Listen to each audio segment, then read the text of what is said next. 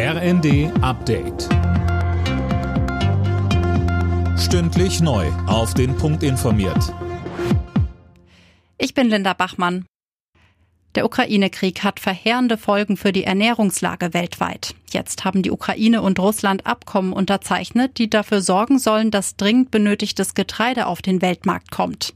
Es geht darum, sichere Exportrouten zu schaffen. Als Vermittler sind die Vereinten Nationen und die Türkei mit an Bord. In den ukrainischen Häfen hängen Millionen Tonnen Getreide fest. Die Vereinbarung soll aber auch den Export russischen Getreides vereinfachen. Der Bund steigt mit 30 Prozent beim kriselnden Energiekonzern Juniper ein und kriegt dafür Applaus von der Gewerkschaft Verdi.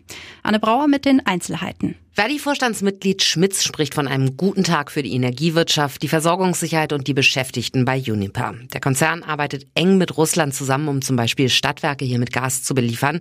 Ein Unternehmen von überragender Bedeutung, meint Kanzler Scholz. Deshalb findet auch Greenpeace den Staatseinstieg grundsätzlich nicht verkehrt, gibt Berlin aber auf den Weg, jetzt als Mitgesellschafter dafür zu sorgen, dass Uniper aus klimaschädlichen Projekten aussteigt. Zusammen mit dem Juniper-Rettungspaket hat Kanzler Scholz heute auch weitere Entlastungen für die Bürger in Aussicht gestellt, um die hohen Energiepreise abzufedern.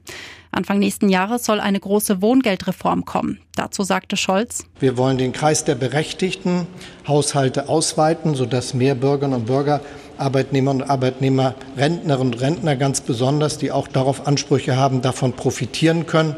Und wir wollen in diese Wohngeldreform eine Heizkostenpauschale gewissermaßen dauerhaft integrieren.